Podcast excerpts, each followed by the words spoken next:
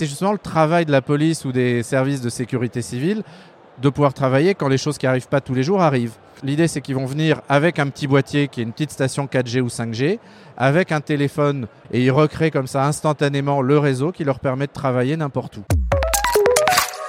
Bonjour Jean-Paul Smet. Bonjour. Vous dirigez la société Rapid Space, une entreprise française qui a développé une station de base 4G, 5G. Alors on va expliquer ce que c'est exactement. Et derrière cette innovation, il y a une histoire, une histoire française. Oui, il y a l'histoire de Fabrice Bellard, le, génie français de la virtualisation, et euh, qui a fait dans le domaine des réseaux euh, ce qu'on a vu se faire par exemple dans le domaine de la musique. Il y a très longtemps, on achetait des grosses machines, euh, des DX7 Yamaha, des Roland, des gros synthétiseurs. Aujourd'hui, on met un plugin dans son PC et on fait de la musique de la même façon que ce qu'on faisait avec d'énormes machines. Et il se passait exactement la même chose pour les réseaux 4G et 5G. Euh, un jour, euh, Fabrice Bellard a dit bah, Je vais essayer de programmer mon PC pour qu'il calcule toutes les formes d'ondes radio d'un réseau 4G. Tout le monde lui a dit Tu arriveras jamais, c'est pas possible, tu vas pas remplacer des énormes armoires par un petit processeur. Et comme il programme de façon très astucieuse, il a réussi en quelques années à faire tout le calcul de l'onde radio d'un réseau 4G avec un simple processeur d'un simple PC grand public. Il a montré ça il y a à peu près 8 ans justement au Mobile World Congress. Et même aujourd'hui, les gens euh, n'y croient toujours pas parce qu'ils pensaient impossible. Mais en fait, ce qui s'est passé, c'est que maintenant, bah, le standard ou l'acteur qui croit le plus vite dans le domaine des infrastructures 4G, 5G, qui est Samsung, fait du réseau virtualisé.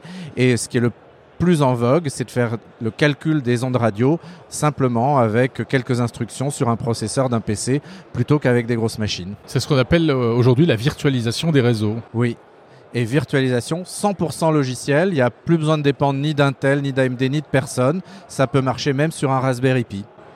Alors, à partir de ça, vous avez mis au point euh, un équipement hardware, du matériel. Oui, parce que c'est pas parce qu'on sait faire le calcul qu'on a un système facile à utiliser. Donc nous, ça faisait des années qu'on euh, expédiait dans des usines de Peugeot ou de Mitsubishi des petits serveurs qui étaient déjà préinstallés pour faire tourner l'usine, même si elle se faisait de déconnecter d'Internet. Et on avait une certaine expertise dans la gestion de grands systèmes comme ça. Et on s'est dit, bah, tiens, on va prendre le système radio d'Amarisoft, la société euh, qui a été euh, fondée par Franck Spinelli et Fabrice Bellard, et on va faire un boîtier plug and play, on le branche n'importe où, et ça crée instantanément un réseau qui marche tout seul, un peu comme nos systèmes de gestion d'usine qui marchaient tout seuls.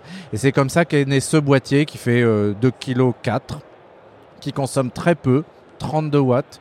Donc on peut même l'alimenter au solaire ou avec des batteries. Et dedans, il n'y a que du logiciel. C'est juste un PC avec, c'est pas une carte son, mais c'est une carte radio. Ça marche pareil. Le PC calcule la forme d'onde, euh, produit le signal radio. Les gens autour, euh, ça peut être par exemple des policiers ou des gens dans un village, reçoivent Internet. Et comme c'est un PC, ben, on peut mettre des petites applications en plus comme euh, une sorte de WhatsApp local ou pourquoi pas un système pour contrôler les machines d'une usine. Mais quel est l'intérêt d'avoir un réseau privé en quelque sorte ben, si par exemple, alors déjà il y a l'intérêt d'avoir du réseau là où il n'y en a pas. Oui. Mais il est connecté à Internet ce réseau? Bah, Si on met un Starlink ou quelque chose comme ça, bah, on a l'Internet qui arrive à Starlink et puis les téléphones à 3 km à la ronde quand on est à la campagne qui captent du réseau. Et c'est vraiment petit, pas cher, rapide. Donc il y a vraiment, il n'y a aucune raison qu'on ait encore des zones blanches. Mais il y a une autre application qui est celle en fait qui est le vrai marché. C'est que c'est un truc où la France a été assez en avance. Aujourd'hui, euh, les policiers, ils utilisent WhatsApp. Ils ne devraient pas, mais c'est ça la réalité. Et, euh, bah, ils font ça quand le réseau d'Orange ou de SFR fonctionne. Mais s'il y a une grosse manifestation ou qu'il y a eu par exemple euh, un accident ou un désastre naturel, il y a des chances que le réseau de l'opérateur ne fonctionne plus. Oui, s'il y a trop de monde ou trop de monde, donc ça ne marche plus. Euh, des, pylônes détruits, ça marche plus. Mais ça n'arrive pas tous les jours non plus, quand même. Hein. Heureusement, mais mais c'est justement le travail de la police ou des services de sécurité civile de pouvoir travailler quand les choses qui arrivent pas tous les jours arrivent. Certes. Donc ils viennent avec leur. L'idée, c'est qu'ils vont venir avec un petit boîtier qui est une petite station 4G ou 5G, avec un téléphone. Parce que c'est comme ça qu'on travaille aujourd'hui. Euh, on travaille plus avec des walkie-talkies, mais avec des smartphones. Et ils recréent comme ça instantanément le réseau qui leur permet de travailler n'importe où.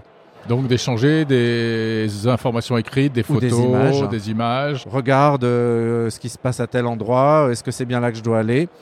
Euh, et, donc ça, c'est le premier gros cas d'application. Le deuxième, c'est quand on veut dans une usine piloter des machines, s'appeler entre collègues, euh, ou même avoir de l'accès à des données. Avant, on avait du Wi-Fi, plus du, euh, des téléphones sans fil, plus des walkie-talkies. Mhm. Aujourd'hui, un seul réseau 4G ou 5G qui fait tout et qui couvre avec une seule station toute l'usine. Et ça marche même quand l'usine est déconnectée d'Internet.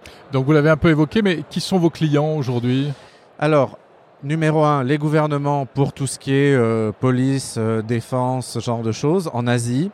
Et numéro 2, ce sont des usines, plutôt en Allemagne, parce que les Allemands aiment beaucoup la 4G et la 5G, pour avoir un seul réseau pour gérer tout ce qui est mobile dans l'usine.